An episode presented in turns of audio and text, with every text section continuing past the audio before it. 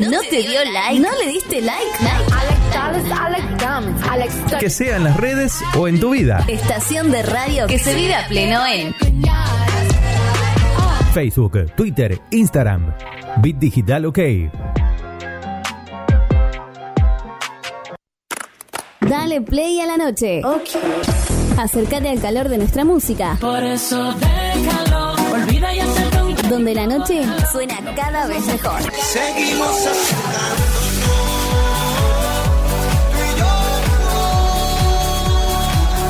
Bit Digital, la plataforma que conecta al mundo.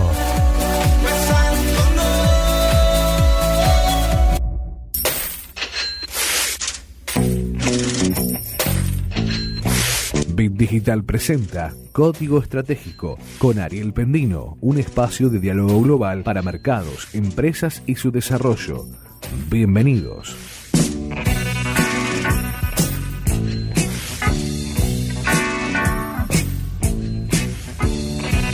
Hola, ¿cómo están? Bienvenidos a Código Estratégico Business. Hola Marcos, buenas tardes. Hola Ariel, buenas tardes, muy buen encuentro para todos que se suman nuevamente aquí a Bit Digital. Muy buenas y frías tardes, Marcos. Exactamente, en Rosario actualizamos en este momento una temperatura actual de 9 grados 3 décimas. Atención en este momento. A ver, después nos contás un poquito Después cómo hacemos el viene. extendido, claro. Hacemos el extendido. Bueno, hoy con nosotros Alberto Arredondo, el doctor Alberto Arredondo. Gracias Alberto por venir. Este, Si son buenas con si este son con este frío. Bienvenido, Alberto. Este, bueno, con Alberto vamos a desmenuzar, cosa que ya empezamos en la entrega pasada, el miércoles pasado, con Carlos Alegretti, el tema de la nueva ley de alquileres. Claro. Hay muchos huecos, hay muchos claros oscuros, hay muchas cosas extrañas en esto que no quedan claras. Entonces, para eso tenemos aquí al experto, al doctor Alberto Arredondo, te mandé al frente. Alberto Arredondo, este, que nos va a aclarar con su sapiencia inconmensurable este, todas, las, este, todas las dudas que podamos tener. Y también podés llamar, si tenés alguna duda vos y querés manifestarte, hacelo a nuestro WhatsApp. Al 341-372-4108. Como siempre les digo, nos podés seguir en todas las redes, como Bit Digital y Ariel Pendino. Nos seguís, nos ponés me gusta, todo ayuda y nos ayudamos todos. Pero manifestate, expresate, es el, el deber y el derecho del ciudadano. Aquí en Código Estratégico y en Bit Digital te damos esa oportunidad de que puedas manifestarte lo que te gusta, lo que no te gusta. Bueno, en fin, ¿Querés pedir un tema musical? También, pedilo, ¿por qué no? Aquí estamos. Ahora arrancamos con el primer tema musical y viene Alberto Arredondo in concert. Código Estratégico con Ariel Pendino, un espacio de diálogo global para mercados, empresas y su desarrollo.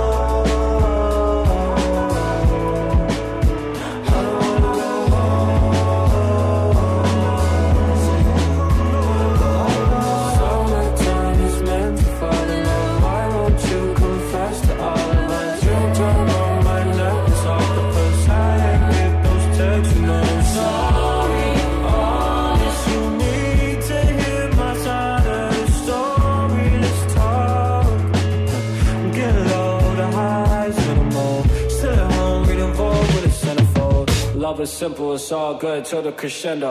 Till they wake up and switch, we ain't playing Nintendo. So I when the sun sets, I just stare at the window. Summertime is meant to fall in love.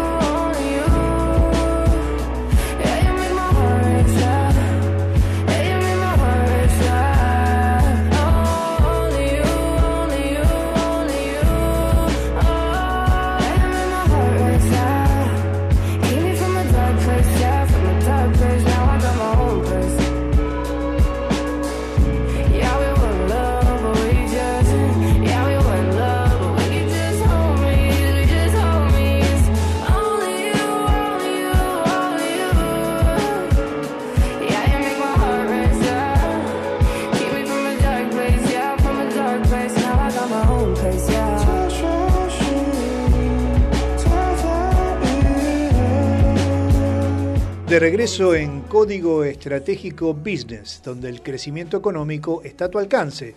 Marcos, contanos cómo viene el tiempo. En este momento un cielo parcialmente nublado, temperatura 9 grados 3 décimas, humedad 67%. Para mañana jueves, eh, noche y mañana con ambiente frío, nubosidad variable, con disminución de la cobertura. Jornada fría con poco cambio de la temperatura y viento rotando del sector norte. La semana finalizará con viento del sector norte, gradual aumento de la temperatura en la tarde, noches y mañanas con baja temperatura, nubosidad variable, libre de lluvias. Bueno, muy bien, muchas gracias.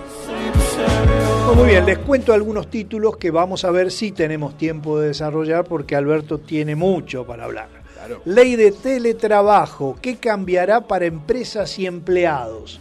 Tal vez hablemos someramente sobre esto y dentro de 15 días Alberto Arredondo estará nuevamente aquí con nosotros eh, hablando sobre en profundidad sobre este tema de la ley del, teletra- del teletrabajo. Eh, las marcas más elegidas por los santafesinos en la cuarentena. ¿Qué me cuentan? Habilitan línea de crédito para emprendedores y cooperativas. ¿m? Y extienden el plazo para pedir créditos a tasa cero, cómo tramitarlos. Pero bueno, estos son algunos de los títulos que vamos a tratar de desarrollar en el programa. Y ahora arrancamos, sí, con el doctor Alberto Arredondo. Nueva ley de alquileres sancionada el día martes, publicada en el boletín oficial, ya tiene vigencia. Pero eh, como toda nueva ley, tiene un montón de claros oscuros. ¿sí? Muchos. Bueno, le doy la veña. Empece- empecemos por decir que no se trata de una nueva ley de alquileres, sino una reforma parcial del Código Civil. Ajá. Porque además eh, a lo único, el único sector del- de lo que se llama locación, eh, de- con el término jurídico, solamente afecta a la, locación habitacional o la, o la vivienda, no el- la locación comercial. Ahí las modificaciones este, casi no inciden. Eh, tiene algunos aciertos y tiene algunos claros oscuros bastante importantes. Sí, señor. El problema es que esto está hecho, yo creo que de apuro, para satisfacer una demanda de un sector, sobre todo de, de algunas agrupaciones de inquilinos de Capital Federal, del Gran Buenos Ahora- Aires, donde la situación es totalmente distinta al resto del país. Totalmente de acuerdo. Yo ayer participé de una por Zoom de una videoconferencia donde era de la Federación de Inmobiliarias de la República Argentina, donde exponían eh, el presidente de cada provincia, de cada grupo inmobiliario, de cada cámara inmobiliaria, y expresaban que las realidades del Chaco no son las mismas que las de Tucumán, que no son las mismas, como vos decís, de Capital, que no son las mismas que las de Santa Fe. Acá mismo en la provincia tenemos muchísima diferencia realidades entre el interior con, con, con las grandes exactamente, ciudades. exactamente.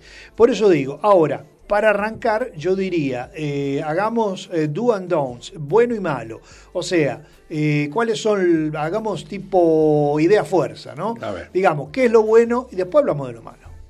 Una reforma que no está dentro del- de, la parte de las locaciones, porque es una reforma del artículo 75 del Código Civil y Comercial, que está muy lejos del capítulo de locaciones, pero que es muy importante, que es que permite establecer un domicilio especial en eh, un domicilio electrónico, Sí. donde serán válidas las notificaciones. Correcto. Esto es muy importante porque hoy mandar notificaciones a un inquilino, a dos fiadores, por ejemplo, Sí, sí, sí. la primera notificación es va por, un, cor- por el correo, una carta documento cuesta simplemente la carta casi mil pesos, Mirá. mañana puede cambiar el...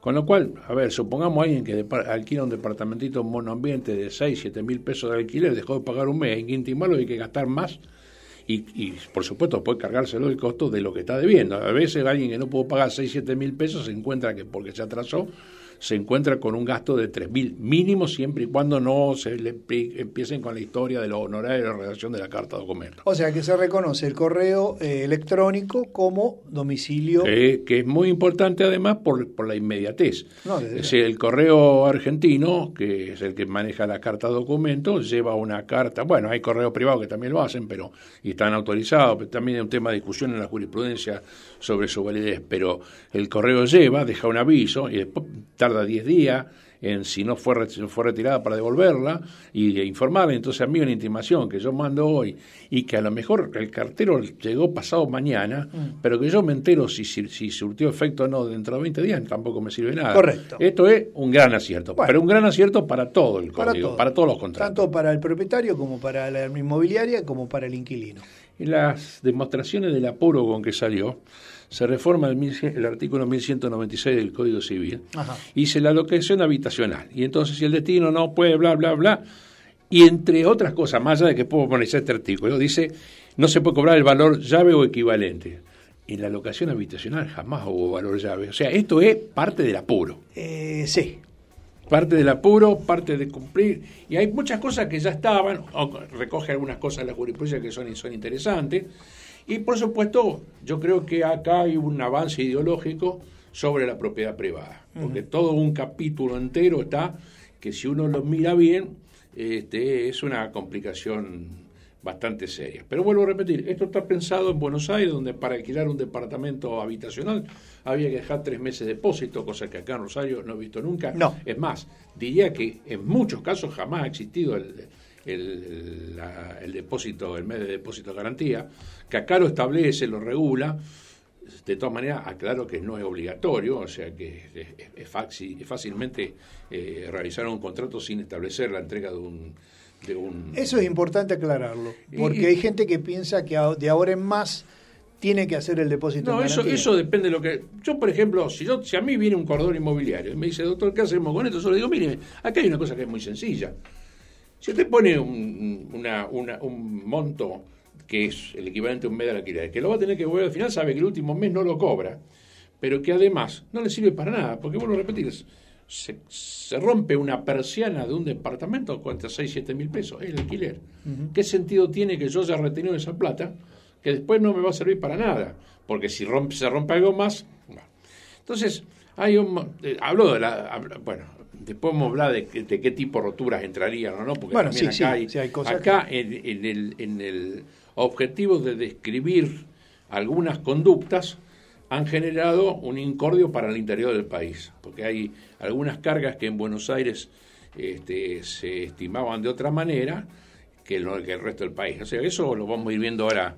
Correcto, entonces, el depósito en garantía, según tu forma de ver, No es obligatorio. No es obligatorio. Pero si lo exige el propietario hay que pagarlo, pero se puede negociar. se puede negociar, salvo que las partes digan, bueno, nos ponemos de acuerdo, no va depósito en garantía y no va depósito en garantía. Entonces no sería ilegal ni sería fuera No, de la ley. eh, eh, eh, Es permitido exigirlo, pero no es, no es obligatorio, Obligatorio, exacto. Entonces, que quede claro esto, si tenés que alquilar, que no te exijan el depósito en garantía, salvo que estés dispuesto a pagarlo, ¿no es cierto?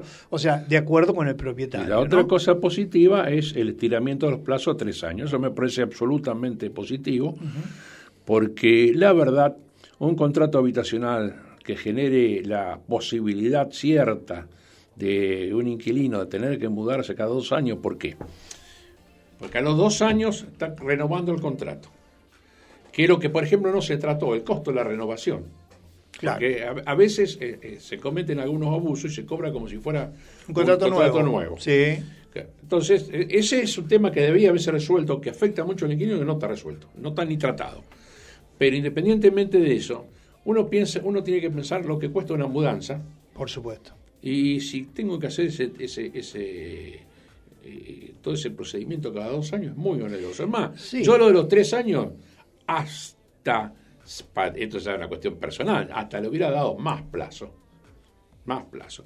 Bueno, pero de todas maneras es, es bueno que mejoremos la situación y que le demos un poco de tranquilidad, porque la gente se está mudando y sabe que no a los dos años, unos meses antes de los dos años tiene que salir a ver qué hace. Está bien. Ahora, esto de los tres años tiene ese lado, eh, como toda cosa eh, en el universo y en la vida, tiene dos caras la moneda, ¿no? O sea, está muy bien lo que vos decís de los tres años por todo esto que vos argumentás, pero al mismo tiempo tiene un lado negativo, que el lado negativo es, en el momento que vos tenés que pagar la comisión a la inmobiliaria, ya no es la comisión por dos años, Sino por tres. por tres. Cuando tenés que pagar los sellados, el sellado es mucho más alto porque hay un año más, el monto del contrato es más alto, ¿no es cierto? Entonces, este, Pero bien. la, pero la mudanza cada dos años en lugar de cada tres te compensa todo es eso. correcto, es correcto. Eh, Porque la mudanza no es solamente cargar los muebles, pagar No, no, no, y llevarse. Es en, haciendo bien las cosas, dar de baja los servicios, volver a habilitar otros servicios con sus costos en el nuevo departamento. O sea que, ojo, este, hay, que, hay que sumar todo. Hay que sumar todo. Es muy importante. Por otro lado, el costo del contrato que estaba relacionado con el valor del alquiler también se modifica, porque ahora es el primer alquiler por 36, porque el Claro. ajuste viene después. En cambio, veníamos con la costumbre de programar ajustes de diversas formas, con lo cual estábamos cobrando un contrato más caro, siendo que lo estábamos cobrando anticipadamente. correcto, correcto. Esto no le va a gustar a los corredores inmobiliarios, pero esta es la realidad. Bueno, yo voy a ser de abogado del diablo, voy a seguir haciendo de abogado del diablo. Bien. Y voy a decirte otra cosa. Eh, esto del RIPKE y del el- el- que uno, son dos índices por los cuales se va a indexar o se va a reacomodar el eh, alquiler. Uno es el INDEC a través del INDEC, eh, que es el, el índice de consumidores, de la inflación, y mezclado con el RIPKE, eh, que... eh, El de los salarios. el de los salarios. Entonces, ¿qué sucede?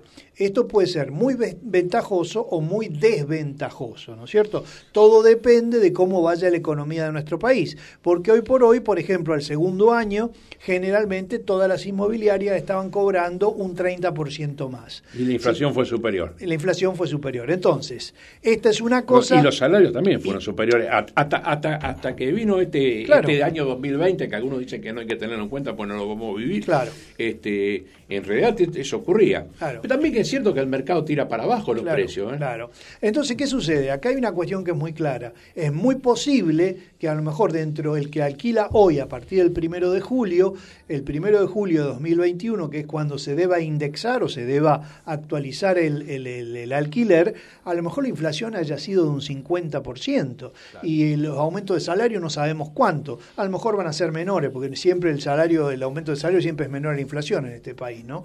Cosa ridícula, pero bueno, es así. Este, y bueno, nos podemos encontrar con esa sorpresa. Y si vos hubieras hecho el contrato del 29, a lo mejor tenías un 30%, ¿no? Así que bueno, esto es algo que estaremos viendo con el tiempo. Las luces y sombras de todo Luces este- y sombras de claros oscuros de esta eh, ley, eh, digamos, eh, emparchada de alguna forma, mal emparchada, porque hasta en su redacción evidentemente hay, hay fallas, pero bueno. Eh, ahora vamos con un temita musical y más Alberto Arredondo y más noticias sobre teletrabajo. Vamos.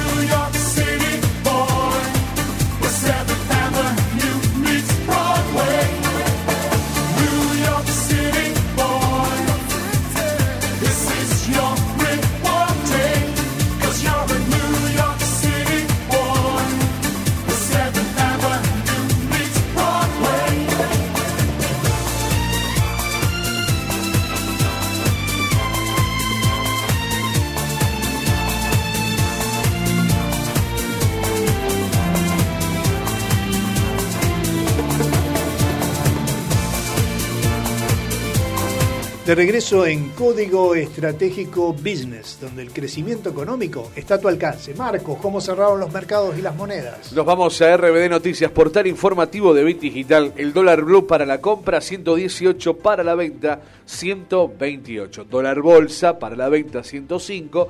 Para la compra 105,98.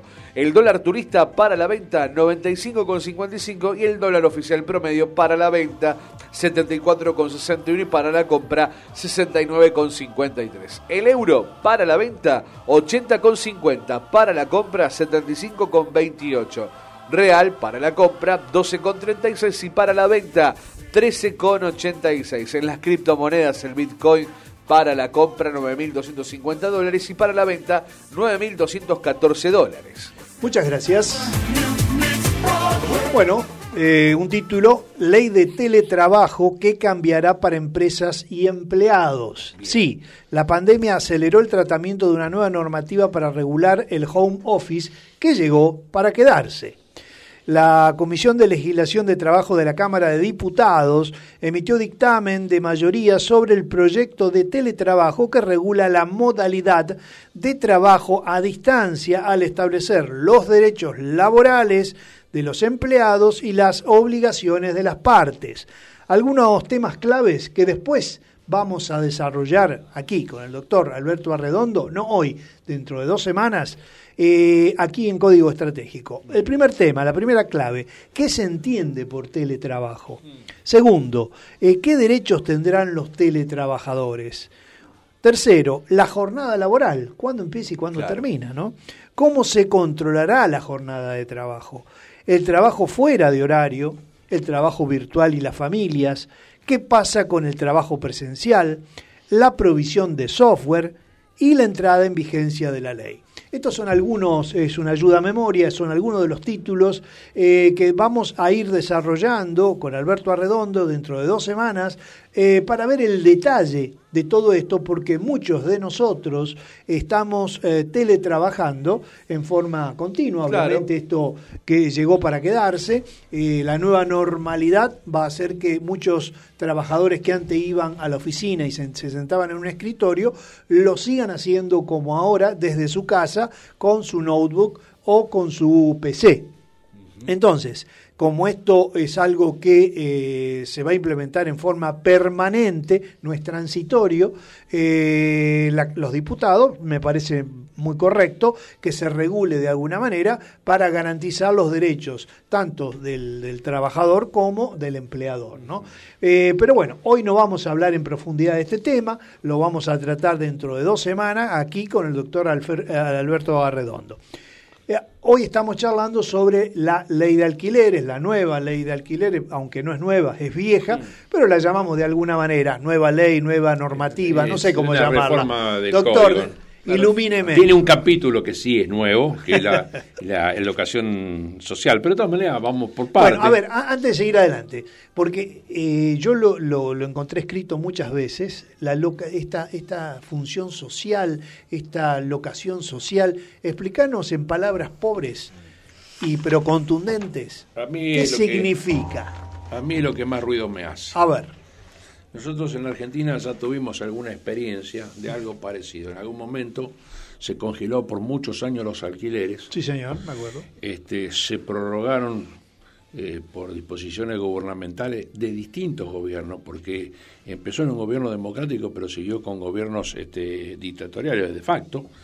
Eh, volvió a haber gobiernos este, eh, de, democráticos y elegidos y volvió a haber gobierno de facto hasta que se terminó con todo eso y había cuestiones ridículas, había gente que pagaba, yo recuerdo la Prida 1712, todavía recuerdo el domicilio, hacer el desalojo por la terminación de estas prórrogas de una persona que vivía en una casa de planta baja y dos pis y planta baja y planta alta, una casa antigua pero Sí, una casa de Sí. aquellas y el, el último alquiler que pagó equivalía en ese momento a un boleto de colectivo. A un boleto de es ridículo. Entonces, todas, esas, todas, estas, todas estas regulaciones que se suelen hacer terminan con distorsiones que hicieron que en la Argentina durante mucho tiempo el mercado viera resentido la oferta porque no había inversión en construcciones.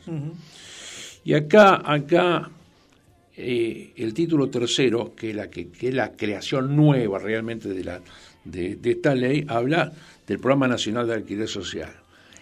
Que sin Alquiler embargo, social. Pero aclaremos una cosa, esto en la misma ley arranca antes, porque la, eh, la AFIP tiene, este, previ- tiene en sus reglamentaciones la denuncia de los contratos de locación a partir de cierto monto. Ahora, eso era una reglamentación, ahora tiene eh, raigambre de ley, es decir, está en el artículo 16 de esta ley. O sea, todos los contratos de alquiler deben ser No, denunciados. pero además hay que denunciar los anteriores. Bueno, la ley dice que la, la FIP va a tener que determinar los plazos para que se denuncien los anteriores. Eh, el locador es el ¿Qué significa responsable. esto? Ustedes saben que la mayor cantidad, la- si quien tiene todos los datos del país es la FIP. Esto es un relevamiento para saber si es que aquel que tiene tantas o cuántas propiedades, qué destino le está dando. Y crea un programa de, nacional de alquiler social donde tiene algunas cláusulas que son, depende de cómo se interprete, puede ser muy buena o pueden ser algo gravísimo. A ver, Por ejemplo, el artículo 19 dice, eh, bueno, dice que hay que prever un sistema de alquiler para las personas que están en situación este, o adultos mayores, etc. Todo esto está, bárbaro como, como declaración. como de concepto, sí, está bien. Pero dice, diseñar e implementar mecanismos orientados a ampliar la oferta de alquiler de inmuebles destinados a la vivienda. ¿Cómo lo amplía? ¿Construyendo propiedades o obligando al particular que alquile? Esta es la primera pregunta.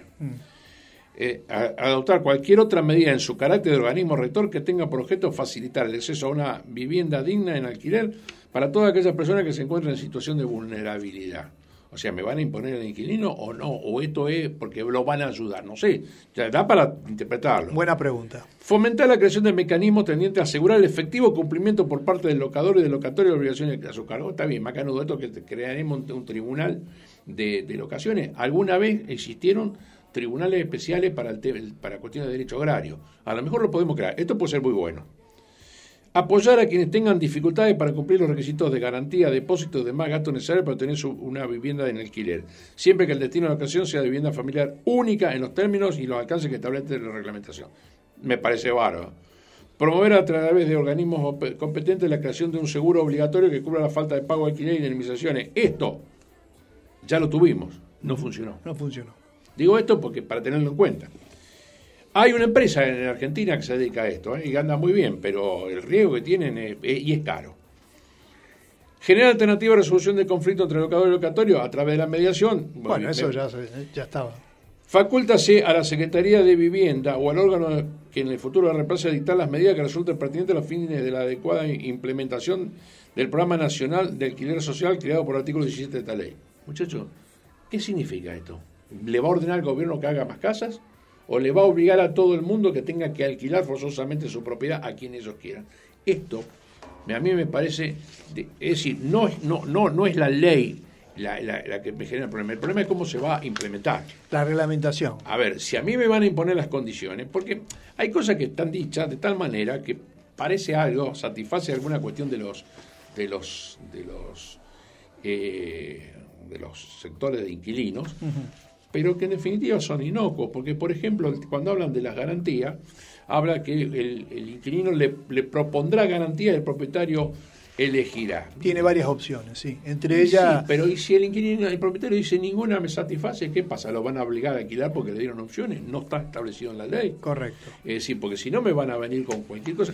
Ahora, a ver, Alberto, ¿dejaremos de ver esos edificios terminados y vacíos? ¿hay edificios terminados y vacíos? Y sí. Hay, ¿Cuántos puede haber? hay, hay bastante. A ver, nosotros hablemos, pensemos, pensemos lo siguiente. Dos, dos, dos cosas que tenemos que tener en cuenta. La mayoría de los alquileres de vivienda en, vamos a hablar de Rosario, que es lo que uno conoce, no son empresas que tienen edificios para alquilar. Es, hay una muy grande acá, Sí. eh, que nació con, el- con, con la administración de la lotería de la provincia, pero salvo esa, puede haber alguna otra. En general, Son ¿qué es para lo- la venta. ¿Qué, qué son los qué son los los alquileres que nosotros tenemos en el mercado? Es generalmente gente que en su vida pudo comprar otra propiedad y lo tiene como un refuerzo de su jubilación. Ahora, yo le voy a hacer tributar impuestos porque no sé cuánto es el monto ahora, pero antes a partir de los 1.500 pesos tenían que pagar IVA. Mm. Y sí, señores, le voy a, pobre tipo que juntó unos pesitos para reforzar su jubilación, que además la venimos haciendo caer cada vez más, lo voy a poner en un sistema contable donde además no es solamente pagar impuestos, sino además va a necesitar un contador para pagarlo.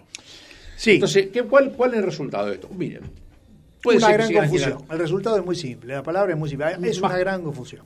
Perdón, va a ser más caro el alquiler. Va a ser más caro el alquiler. Totalmente, Y además, porque- alguna vez en este país tenemos que entender algo. La gran presión tributaria altera todos los precios. Todos los Desde precios. ya. Acá también. Toda la cadena de valor. Entonces, y, y el tema es que acá con esto al Estado no le va a servir de nada. Porque lo que va a recaudar no le va a mover al perímetro. Pero sí va a hacer que esto, que parece un gran, un gran progreso, sea un retroceso. Sí, después hay otra, hay otra no- de- no- normativa que ha cambiado, que es que la comisión del corredor inmobiliario tiene que ser compartida con el propietario, ¿no? Pero acá hay una cuestión. No este, el precio, el propietario, cuando yo le, cuando yo le diga al propietario, vos le diga al propietario, mire, tiene que pagar la mitad de la comisión del, del, del corredor inmobiliario, decir sí, bueno, pero el precio de alquiler ahora ya no era 10, ahora es 12. O sea que termina este, siempre perjudicado el inquilino. Ni más ni menos.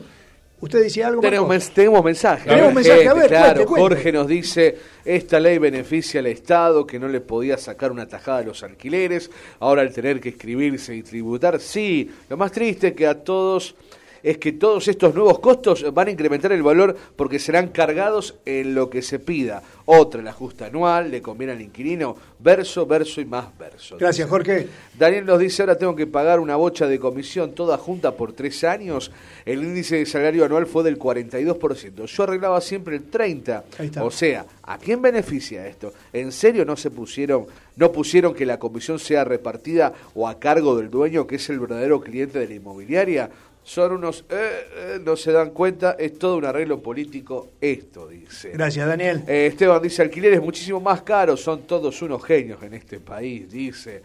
También nos dice por ahí Alonso, ahora el inquilino tiene que pagar comisiones por un porcentaje calculado sobre los 36 meses que dura el contrato.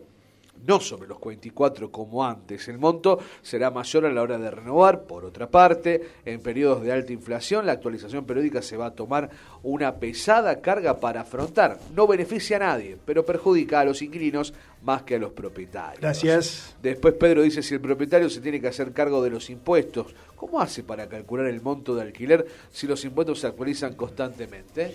Sí, eh, el propietario se tiene que hacer cargo A del el inmobiliario, cosa que eh, acá eh, hasta, A hace, ver, hasta a hace ver. poco el inmobiliario A lo ver, ese es el tema que todavía no, ¿no? habíamos, no habíamos llegado. A ver, a bien, ver, bueno, don bien. Acá- le contestás a Pedro. Acá hace, acá la ley hace, eh, y vuelvo a repetir, está pensada para Buenos Aires. Claro. En Buenos Aires el ABL, que es nuestro TGI, Sí. normalmente está incluido en el precio. Ahora, reconozcamos que en Buenos Aires el ABL hasta, no sé, hace un tiempo, no, no tengo nada actualizado, era muchísimo más barato que lo de acá. Pero es que el problema está que la ley, cuando habla, habla de todo esto, habla de las expensas, hace, hace un menjunje, porque confunde lo que son los gastos de una expensa de uso con los gastos extraordinarios y, y hace, crea una situación mixta, rara. Miren, hay una lógica en todo. Yo tengo que pagar lo que uso. Claro. El, el TGI es lo que uso, el alumbrado de la calle, la basura que me recogen y todas esas cosas. El inmobiliario, si bien en la provincia de Santa Fe tenemos la costumbre de ver en los contratos que a cargo del inquilino me parece razonable porque hay un impuesto a la propiedad. Lo Eso- tiene que pagar el propietario. Esto tiene propiedad. Bueno, acá en la provincia de Santa Fe lo, lo No, suelen pagar los el inquilinos. uso y la costumbre lo hacía que Lo ha hecho así. Pero vuelvo a repetir, queriendo solucionar una cosa, han generado otra, porque el, el gran problema es que la gente lo va a volcar en los precios. Entonces, acá además no es claro qué impuestos son. Sí, no me cabe ninguna, porque una cosa habla de gravámenes, y tenemos que recordar que la TGI justamente es tasa general de inmuebles. Tasa. O sea, es una tasa, No no, es un es un impuesto. Exacto. La- el ABL en Buenos Aires también es ese alumbrado, barrido y limpieza. Entonces va a haber conflicto. En lugar de mejorar las cosas, ha generado más conflictos. Este, eh, Señalé algunas cosas positivas, Claro, pero acá sí, todo, sí, lo que, sí. todo lo que han planteado esta cuestión, yo a, la, a la persona que dijo, vamos a pagar más comisión, sí, pero van- se van a mudar menos veces. Con lo cual, en definitiva, van a gastar menos. Pero bueno, ese, ese cálculo está bien hecho desde ese punto de vista porque uno hace el cálculo a lo mejor sin medir que va a estar difiriendo un año las cosas, ¿no? Decir, Sí, aparte en de- seis años puede, va a pagar lo misma, las mismas comisiones que si lo hubiera pagado, es decir, en dos veces en lugar que si lo hubiera pagado en tres, pero se puede estar ahorrando dos mudanzas. Ve- Hay- hagan los números, eh, tampoco se puede satisfacer a todos. No, no, No, no, no, no, no, obviamente. obviamente es muy difícil. Otra de las cosas que también eh, habla la ley es que el, el locador tiene que 90 días antes que termine el contrato comunicarle al inquilino o al locatario cuál va a ser el monto de alquiler. Eso es otra de las cosas que también está Eh, aquí. no, lo, no lo dice específicamente. Lo que dice, lo que dice expresamente es que 90 días antes se tienen que comunicar para, para tratar el nuevo precio. Bueno, decir, quiere decir que tienen que empezar las negociaciones pues, sí, dándole la libertad al inquilino de, ir- de- de dar por rescindido el contrato, o sea, terminarlo de irse, o sea, como si el propietario pudiera obligarlo a quedarse. claro. O sea, no es feliz la redacción, entiendo la idea. ¿eh? Sí. Eh, Sí, lo que sí. vos mencionabas eh, eh, hubiera sido redactado de esa forma, hubiera sido mejor. Pero bueno, la, la redacción no es, no es satisfactoria. Vuelvo a repetir. Lástima, no termina abogacía. No, bueno, eh, a ver, uno de los grandes, uno de los grandes problemas es que a veces estas cosas responden a algunos intereses políticos. Tienen cosas buenas, lo señalé de entrada. Totalmente. Y algunas totalmente. cosas que- con pequeños retoques. Ahora, me preocupa todo esto de la del alquiler social, porque en definitiva lo que lo que está haciendo eh, esta ley es la, la garantía de la vivienda, que está- es constitucional, la está transfiriendo de la obligación del Estado al particular. Y ojo que esto es un avance sobre la propiedad privada. A ver, recordemos que hace 21 días estuve acá con el tema Vicentín. Algunos llamados dijeron algunas cosas, eh, tratamos de aclarárselo, pero bueno. Es decir, yo nunca dije que estuviera de acuerdo, eh, eh, en desacuerdo con que, que se intervenga Vicentino. Lo que dije es algo clarito. Fue la metodología. El método no es el adecuado. Había otros remedios, tanto había otros remedios que hoy se están manejando los otros remedios. Claro. Entonces, estos otros remedios me dan a mí la garantía como ciudadano que el, el- el capricho de un, de un funcionario no me va a afectar en mis derechos, porque en definitiva, si todos somos buenos y probos, no va a pasar nada. Pero ¿quién me garantiza eso? Si somos todos malos, y me incluyo, es decir, no es que estoy diciendo los políticos son malos, no todos somos malos. Entonces el objetivo es mejoremos las cosas, mejoramos las cosas, algunas cosas, y las que están, las que están dudosas, dejémoslas al lado. Pero vuelvo a repetir, el capítulo de la locación social es un capítulo que a mí me genera mucho ruido. Pues hacemos un punto y aparte, vamos a un tema musical y cuando volvamos, habilita en línea de crédito para emprendedores y cooperativas. Así que bueno, ese es un tema que vamos a tocar después de la pausa y seguimos con más Alberto Arredondo.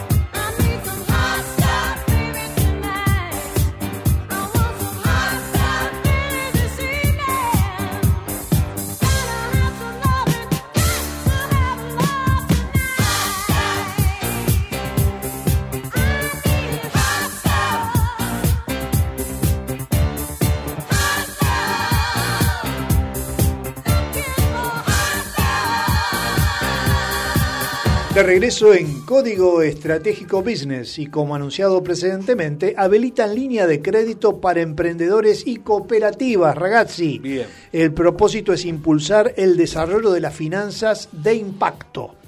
Ante el contexto que continúa planteando el virus COVID-19, el Banco Galicia y Sumatoria celebraron una alianza para promover el financiamiento sostenible, ampliando el acceso al crédito a emprendedores y grupos asociativos de la economía social.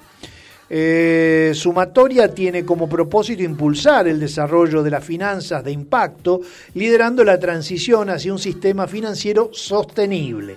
Para eso desarrolla instrumentos y vehículos financieros que financian proyectos que impactan positivamente en la sociedad y en el planeta. En el marco de esta alianza, el Banco Galicia destinó 3.500 millones, guarda, eh, mucha plata, a Sumatoria y a su plataforma digital de inversiones.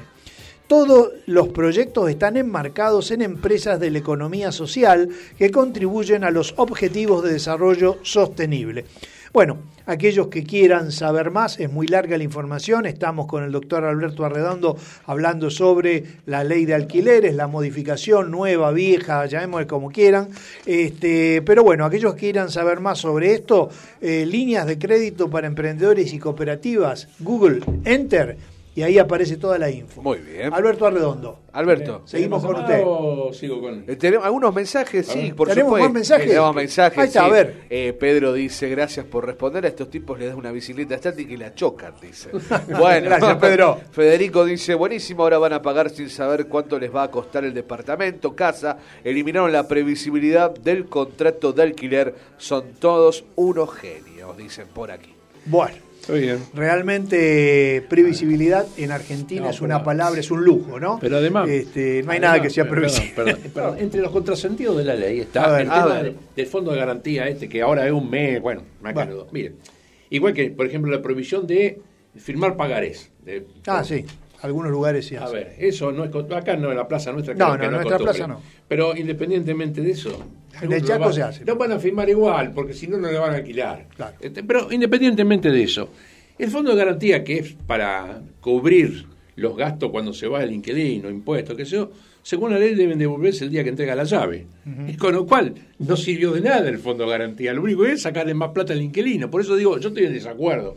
Para eso decir, señor, mire, yo lo voy a liberar, usted me entrega la llave hoy, lo voy a liberar el día, le voy a liberar la garantía y todo, el día que termine de, de pagar todas las cosas, pues estas cosas pasan, es decir, uno se va el 30 de, de- de un mes y la- las mediciones de los, de los distintos impuestos, todo, no solamente no se hacen ese día, sino que además no están liquidadas.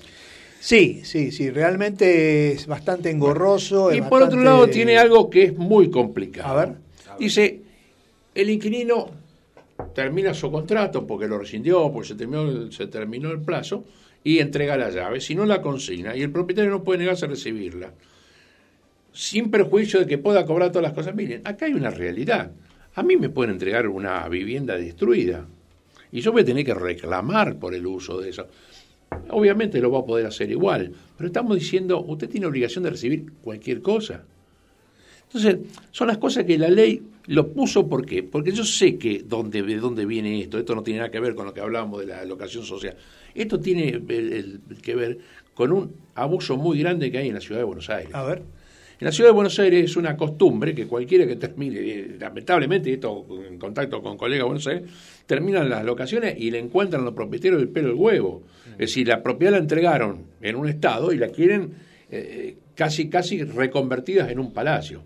Y esto es, es cierto, pero vuelvo a repetir, es porque estamos traspolando el problema de Buenos Aires a todo el país. Es lo mismo que nos está pasando ahora con la pandemia. Lo que sufre Buenos Aires lo sufrimos todos. Claro. Bueno, y esto es igual. Ha- se está perdiendo todavía la oportunidad de alguna vez empezar a pensar que somos un país federal y que tenemos necesitamos las legislaciones lo suficientemente flexibles para que las regulaciones locales adapten a la modalidad de vida de cada población. Es verdad. eh, digamos, eh, federales y unitarios, ¿no? Eh, volvemos a la historia argentina. ¿Se acuerdan de que cómo era eso, de los federales o unitarios?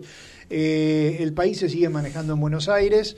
Este, bueno, anoche escuchaba a un diputado de Mendoza, ex gobernador de Mendoza, que programaba tal vez la independencia de Mendoza como país. Como Sí, no, una no, zona. no cualquiera, Cornejo. Por eso, el, el gobernador y, y hoy es la persona más importante del Por eso digo, este, lo mismo que pasa en la, en la- la zona vasca en, en España, este, los inde- independentistas. Este, a ver, eh, yo creo que eh, hay muchas cosas que están cambiando. eh, la realidad no es más la realidad de antes.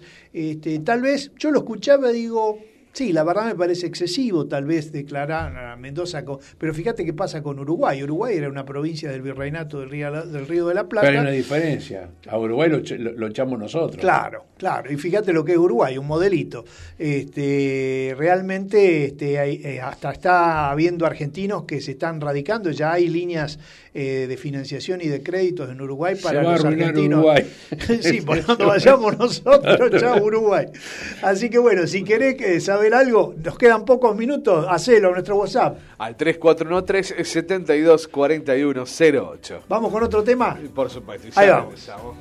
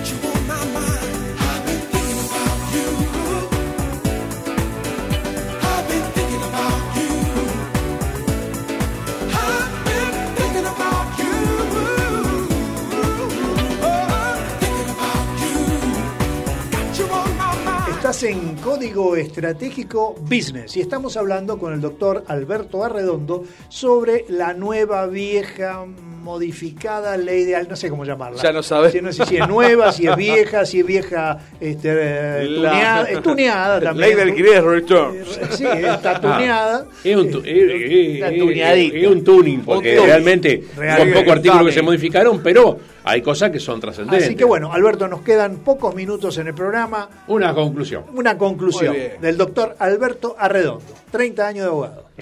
No, 45. 45. ¿Cómo se te enojó? Ojo, ¡Eh! eh. ¡Eh, la pucha! ¿Qué pasó? La pucha. Me robaron 15. No parece. Este, no, parezco más joven, sí, es cierto. Ah, eso es verdad. bueno. Ahora, ahora que me pueden ver la imagen. Claro, este, claro. este, no.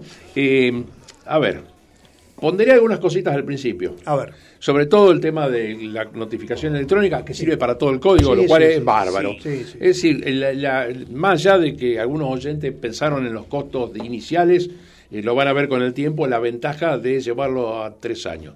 No me gusta el sistema de ajuste. De hecho, yo tengo de cliente algunos eh, corredores inmobiliarios que normalmente están ajustando por debajo de lo que van a dar estos resultados. este, o sea que este, y no me gusta todo lo- el otro que me hizo ruido, no me gusta lo poco claro eh, del tema de las, este, las, los las cargas del locador.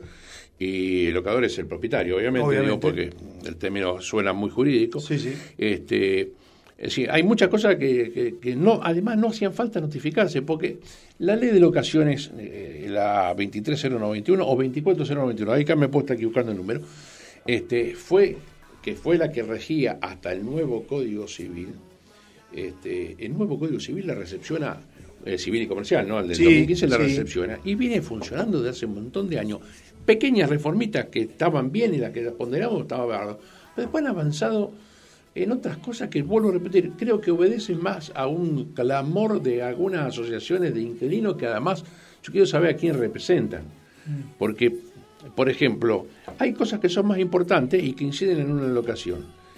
¿Quién representa a los propietarios de los edificios en, la- en los, en los convenios colectivos con el sindicato de porteros o de encargados de casa de renta, como se llama. Los administradores, que no son los dueños. Exacto. Es, es, bueno, y eso incide en esto. Son cosas importantes para tener en cuenta. Concretamente, Alberto, ¿qué hacen los inquilinos? ¿Qué le recomienda Redondo? Que hay que cumplir esta ley, que es ley. Es ley. el problema. Y Pero veremos como con el dicen en la Argentina, echa la ley y echa la trampa. Bueno, ¿O no? Quedaría muy mal que lo dijera en un medio de difusión. ¿Cuál No, no, sería la trampa que se le realidad, es una lectura de la aparte, realidad. aparte esto, esta, esta ley ha sido sancionada hace 48 horas. Exacto. Vamos a ver cómo va a marchar. Cómo evoluciona. Este, yo creo, yo creo que va a haber adaptaciones de la, de la de- del, del mismo mercado. Este, vuelvo a repetir, ahí, ahí hay cosas que son y no pues no, no, no van a, no van a- no se van a cumplir. Al, al inquilino cuando diga, mira, no me podés obligar porque no lo dice la ley a, imponerme tu garantía la que se te ocurra. La garantía tiene que ser suficiente. Cuando yo le diga al inquilino que tiene que firmar pagaré por la diferencia de lo que no pusimos en el contrato, si no, no lo alquilo, ¿qué va a hacer el inquilino? Pongo esto. Y yo creo que esta va a ser una práctica que no existía y que va a existir ahora. ¿Por qué va a existir ahora? Y porque cuando la gente la tenga que denunciar ante la FIP. ¿Y qué va a pasar cuando tengamos una propiedad que se heredó, en una familia? Son tres herederos y uno está inscrito en IVA. Automáticamente va a tener que cobrar el IVA al inquilino.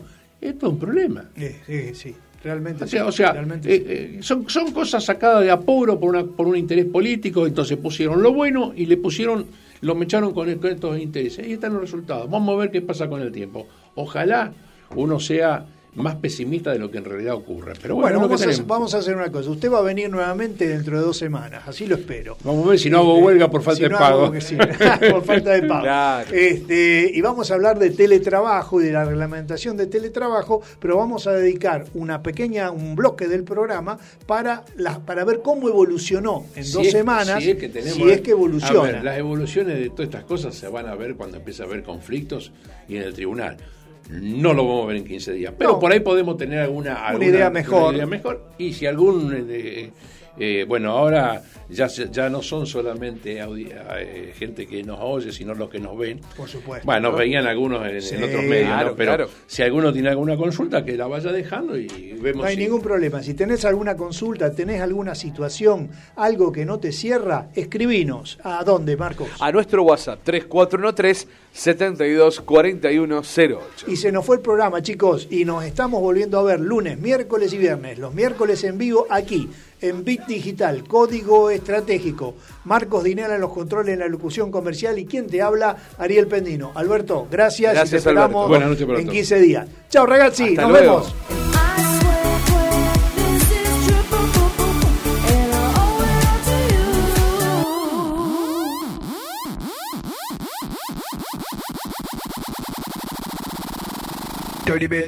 Código Estratégico con Ariel Pendino, un espacio de diálogo global para mercados, empresas y su desarrollo.